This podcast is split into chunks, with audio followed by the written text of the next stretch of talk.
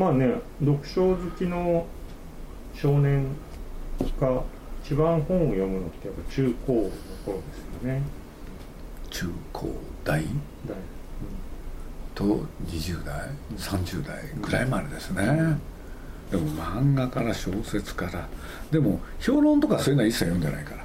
うん、うん、みんな物語ですよね、うん。うんうん小中の頃自分の部屋があるって珍しくなかっ流行った時代なのよた子供部屋。俺らから始まるの、なるほど。うん、なんかそういうことがねで何しろ全て第一世代なのよ。うん。あまあ小学校の時はそんなないんだよ。うん。でも中学になったらねなんかね親も当たり前のようにね部屋を用意しなきゃいけなかった、うん。これ勉強部屋みたいな感そうなんですよね。でもそこで寝起きするんですけれど、うん。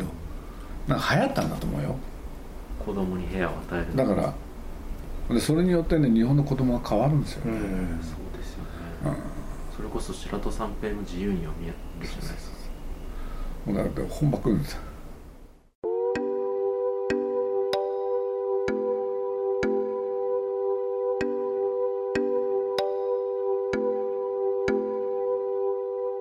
鈴木敏夫のジブリ汗まみれ。今週も6月19日まで京都文化博物館で開催中の鈴木敏夫とジブリ展で展示されている鈴木さんが影響を受けた本についてお送りします。展示では鈴木さんが子供時代から読んできた漫画や小説社会に出てから今もなお旺盛な好奇心で読み続けている歴史本やノンフィクション評論本などを通しその作品や作家からどんな影響を受け自身の思考術へつなげていったのか。そしてどのように作り手と向き合い編集者プロデューサーとしてスタジオジブリ映画を確立していったのか。およそ8800冊の書籍や映画作品を通じて探っています。聞き手はフリーライターの柳橋寛さんとスタジオジブリの出野達郎さんです。まずはこんなお話から。ただ一方である種その本ばっかり読んでちゃ頭でっかちになるっていうふうに言う人が多分昔からいたりそうですね。うん、本じゃ実学は学べねえんだみたいな話があったりだとか、本をバカにしたがる空気っていうのも必ずありましたよね。同時にね。ね。うんそれはあんまり感じたことないですか、それは僕あんまり感じなかったですね、うん。なんかね自分のね血となり肉となると、うん。あのそれに疑いは挟まなかったですああなるね絶対役に立つと思ってたですね、はいはいはいでも誰からも読書って勧められなかった？人にね言われてや読んだわけじゃないんですよ、はいはいはい。小学校の時、まあ、自分でよく覚えてるのはフランダースの犬。はいはいはいであれはね、まあ、ちょっと変な言い方しちゃうとね、はい。子供ながらに変なことか思ったんですよね、うん。これ自分で読んで感動したわけでしょ、はい。そういう力がある？うん。それを使えないかと思ったことは確かですね。感動する力を何かに利用できないかってこと。本はそういう力があるわけでしょ。本は人を感動させるそう。そう。それすごいなと思ったですよねあの実利的に言うとその感動させる力で商売ができないかみたいなことですよね。商売かどうかともかくそういうことですよ。何かにそれを感動させる力っていうのを利用できると。それはこれはすごいもんだなと思ったんですよね、うん。家が商売やってたっていうのは何か影響してますかね？それはあんまり考えてなかったですけどね。あのよく分かってなかった。ああ、あと「二都物語」はい。ディケンズディケンズ、うんフランダースにとディケンズと紹興酒、はい。セドリックの。はい。それは小学校の時に感動そうですね。感動っていうのか。そのちすげえなと思って、むしろその力。そうそうその力にね、うん。そのパワーみたいなもんですよね、うん。うんうん核みたいなもん、何その目は。で赤毛のアンとの出会いはね僕大きかったんですよ、はいもう少しね物語をシンプルに捉えてたわけよ。感動ものっていう、ところがもっと深いところへ分け入るじゃない？赤毛のアンって。だそれはむちゃくちゃ面白かったですね。なんか貧しさから脱出して成長して立派になるとか。あ人のるいはその心のひだみたいなもんですかね。うんうんうんそっちに感心したんですよね多分。うんうん俺ねギルバートっていう男の子との出会い、うん。それから彼と親しくなっていく過程、うんで僕ねあれね3年生のね1学期の中間考査、1日に1冊ずつ読んだんですよね、うん。でなんで読んだかって言ったら面白くてしょうたまんなかったんですよね、人間心理のひだがディテールが見事に描かれてる。そうこれを身につけたらもっとすごくなるなみたいなこと思ったんですよ。フランダースの犬その他をね、プラスアルファで、そういうシンプルなやつからちょっと複雑なとこ行ったんですよ何そのそれも嫌な言い方をすれば人間操人間の心理操作の術をそこから学べるってもいううふうに、宣伝マンの。うん、思ったわけですよね、うん。いやいやすごいと思ったのよ。普通は感情移入してアンがかわいそうとかアンが嬉しくて私も嬉しいとか、うんギルバートみたいな子が現れるかしらとか。どうしどうするとこういうものが書けるんだろうとかね その考えてた覚えがある。その枠組みの方に注目してたんでその後で読んだのは宮本武蔵ですよね、はいはいはい武蔵は面白かった。これもこれでね。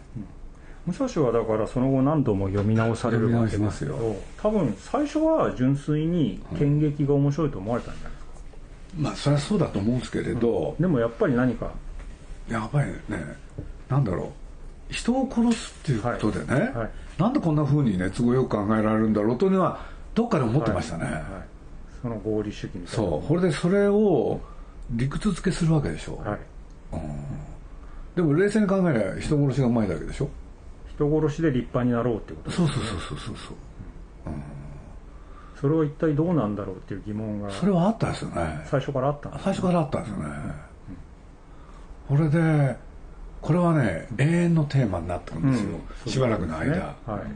これで僕はあの中で、まあ、しょっちゅう言うんですけれど、3つの言葉ですよね、はいはいはい。信ずるは己のみ。はい。信ずるは己のみ。それから我ことにおいて。我をことにおいて後悔せず。我ことにおいて後悔せず。信ずるは己のみ。もう一個あるんです。もう一個ありましたねその哲学はもう中学2年で怖いと思ってましたね。こんなこんなやつが出てきたら ダメだなと思った。それはあの倫理的にやっぱりおかしいとは思ったんですね。何かに利用できるとでも大人たちでこれに惹かれてるやついるなと思ったんですよね、いわゆるサラリーマンたちがビジネス界で生き延びるためにそういった歴史小説吉川英治の歴史ものを読んでたわけですね。なんとなく分かってたんですよね、戦いの極意みたいな。あの企業企業人としての戦いを学んでたわけですよね、何でしたっけ？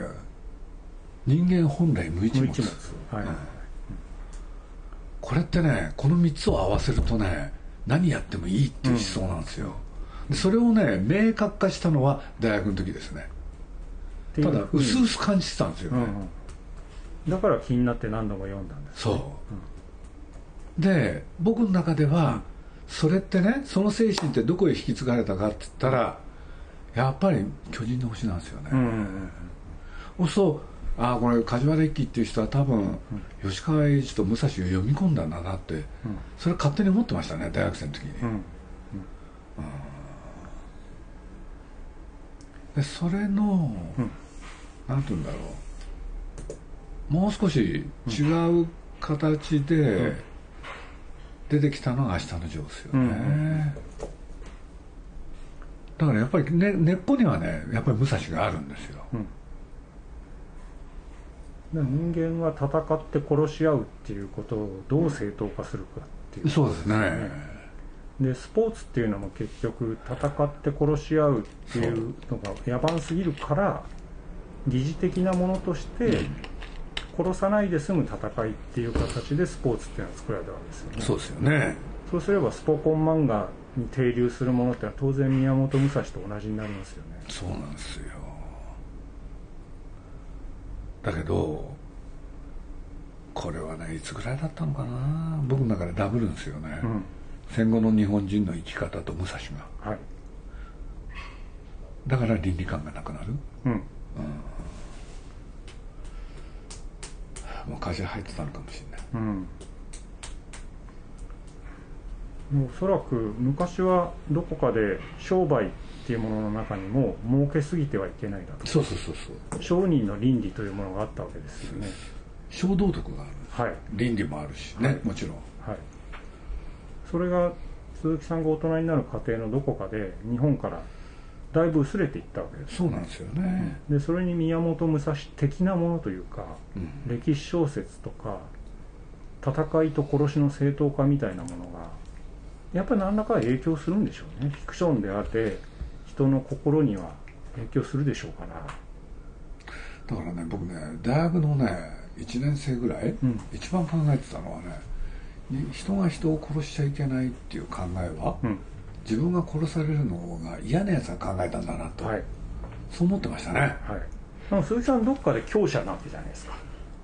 賢かったし力も力っていうのは腕力とかじゃなくてガキ大将だったしあの強い自分っていうのは多分どっかで自覚してたと思うんですよね。そうですね。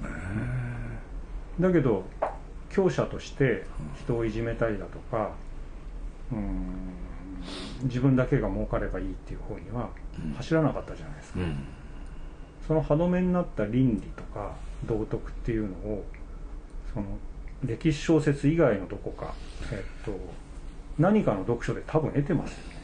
だってその小学生の時のその世界名作ものにみんなが走るのは嫌だと思いつつも、鈴木さんは読んで、まあ、感動してその感動させる力みたいな方にまで意識がいっていたと。そうですね。それぐらいプラグマティズム。だから自分でねプラグマティズムっていう言葉には大学時代すごい興味持ったんですよ、うんうんそういう一面もありながら。でもあの倫理とか理想を失わなかったっていうのが多分面白いところなんだと思うんですよね。そうなんですよね、吉川英治ももちろん読んだけれど、ん。でもその後ねもう僕ね宮本武蔵読んで俺弁慶っていうの読んだんですけれど、うん。もうねどうでもよくなるんですよね、弁慶なんか。なんだ同じことやってんじゃんと思って、子供ながらにつまんないんですよ。でその一方であの獅子文録とかねうん。獅子文録も全部読んじゃったり、うん。うん好きでしたね。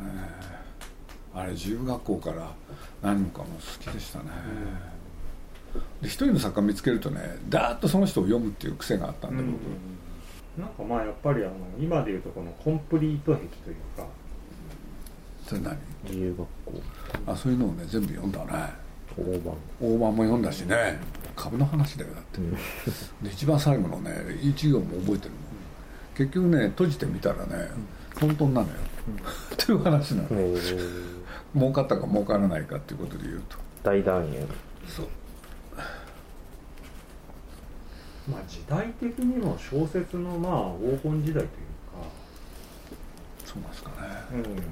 うん、流行小説とか流行作家がいっぱいいた時代じゃないですか。全く同時代じゃないにしても、えー藤原真二とか。藤原真二ね僕読みまくってるんですよ、読んで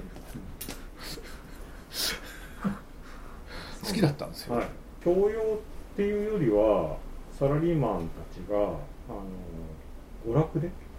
小説を読みまくってた時代そうそうね中間小説雑誌もいっぱいあったりとか。僕中間小説って言葉いつ生まれたか知らないけど結構読んだんですよね、我が国女3割安っていうのがあってね大好きなんですよ、へで それが映画化された時は飛んでったしね。ーとその一方で詩が高校になると入ってくるんですね。そういうこともありますねみんな書い書いたんですよね。詩を書いて子供のくせにね、はい。同人誌の真似事みたいなことをはい小学校の時からみんなやるんですよね。でそれが高校になってもやるしで大学になってもやるしみたいな。どっかにどっかにねそういうなんかなんかそういうものが残ってた時代ですよね、そうらしきものをみんな書くんですよね。書いてガリ版ですそうそうそう。で僕なんかガリ版で書くの好きだったから、うん。よくやりましたよね、で読むようになって谷川俊太郎とか八木重吉とか？で谷川俊太郎は半端なうん。騒がれ方じゃなかったから、うん、何億光年の、うん、もうスタート。だから詩人を超えてますよね。る売れる本なんですよ。ほど詩が。なるほど今と違って、うんうんうん。うん小説のように売れてたとそうこれなんかね表紙飛んじゃってるけれど、うん。これ見てくださいよこれ。いいですか？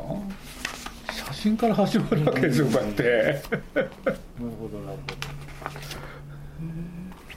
そうこれ読みますよね。ほど気になりますよね。そう詩集は売れるってやつなんですよ、うんうんだから詩集が売れた時代、うんうん。すごいですよね20億光年の孤独って、だから後にねご本人とお目にかかるっていうのはびっくりしたんですよね、はいはい。だからこういうねそうなんていうんだ、上にこんなもんやるとかね。ビジュアルブックそうっすよ。だから明らかに今考えるとね流行ってるんうんですよ、でなんて言ったって僕はまあこれはだあの大学入ってからだけど、うん。寺山修司なんて人が出てくるし、はいそう短歌の世界でしょ、はい。そうそういうのもちょっととかね。うんうんうん。やっとかなきゃみたいな。なんかね要するに学生運動ってちょっと関係あるんですよ。ああなるほどなるほど。なんか人に訴えかける言葉みたいな。強い言葉みたいな。やっぱりみんな言葉を信じてた、うんうんうん。だから短い言葉でいいんですよね。物語らなくていいんですよ、うん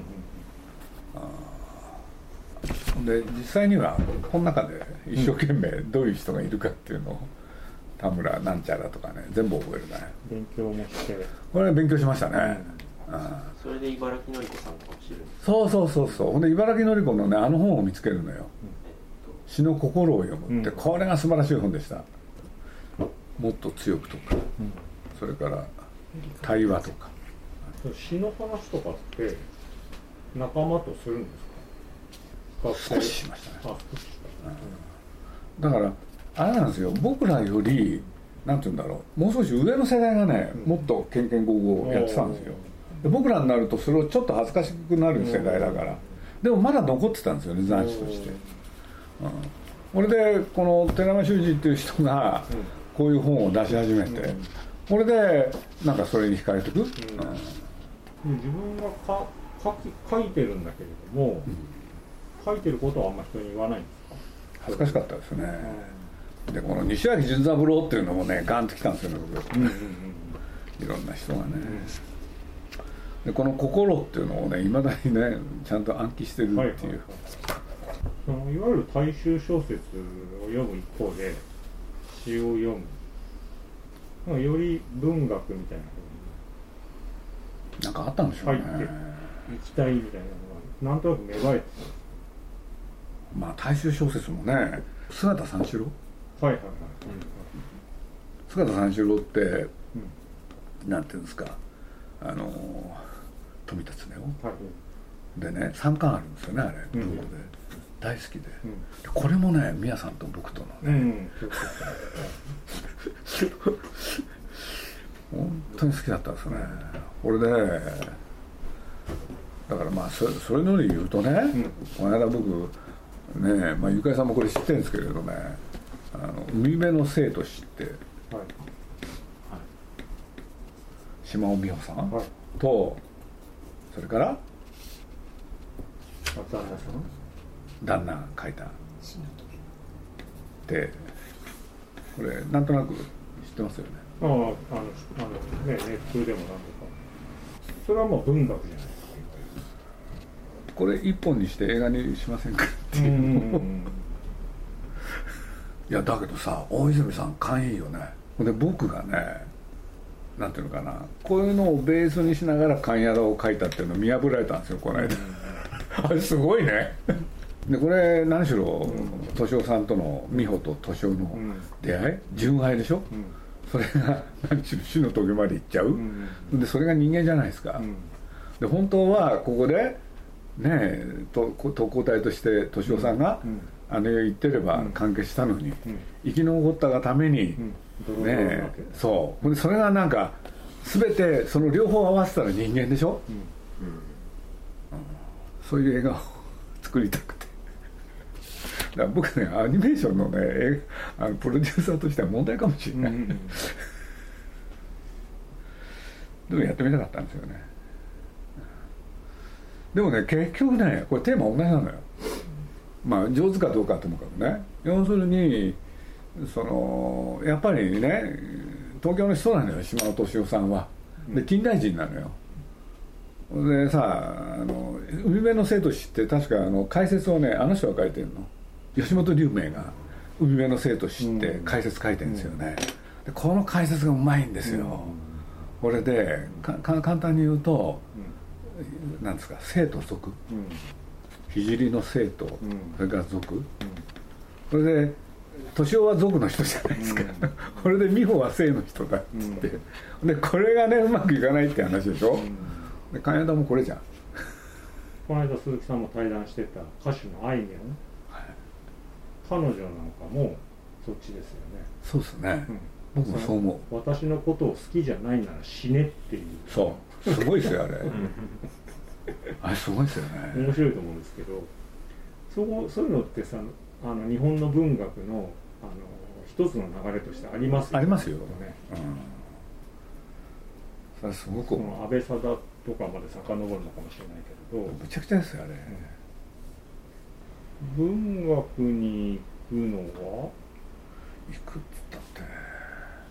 だいぶこっちの後堀田芳恵さんとかのだからまあとにかく僕のあの大学時代って例の、ねえ野坂？あ野坂さんと。かあいつぎ、うん、うん、それが井上久志じゃないですか？お酒。ガラスは読んでたと。そうですね。それはでも流行してるっていうのもあったんですね。でも実際面白かった、うんうん、だからまあ僕の記憶がね大げさになっちゃってるけれど、うんうん、小説誌がすごかったですよ、うんうん、売れて。そうですねでもどれ読んでも面白かったですもん、はい、だからこの3人のものは、うん、読んでないと、うん、なんていうのかな時代についていけないっていうのか、うん、うん。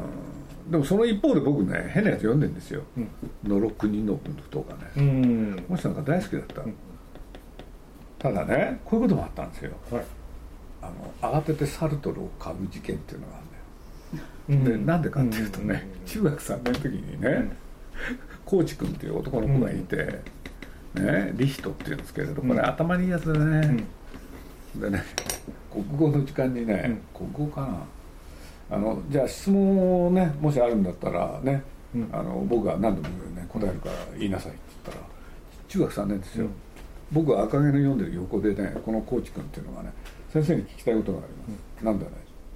サルトルについてどう思いますかって先生がね喋れなくなるっていうね、これでね持論を述べるんだよサルトルについての、あれはねすごかったですね。早熟な子がいるもんですね。で慌てて買いに行くんですよ、うんうん、でもその時、うん、ねやっぱりね僕らが読み始めるのが芥川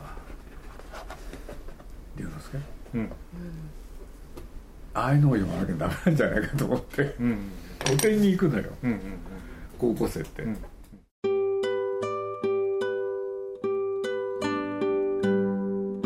鈴木さんのお話いかがだったでしょうか？この続きは来週お送りします。来週もお楽しみに。